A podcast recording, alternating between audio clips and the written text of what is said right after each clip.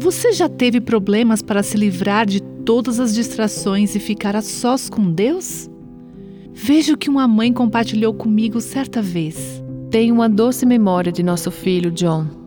Quando ele tinha cerca de 18 meses de idade, ele saía da cama todas as manhãs e vinha me achar.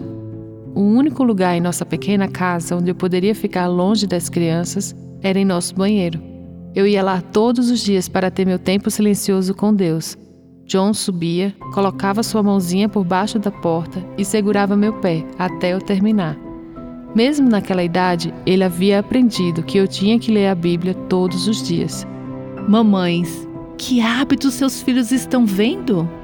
A partir de amanhã, por que você não mostra a eles que as palavras do Salmo 5,3 são verdadeiras em sua vida?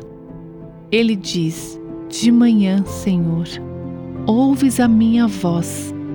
De manhã, coloco os meus pedidos diante de ti. Você ouviu Buscando a Deus com a Viva Nossos Corações.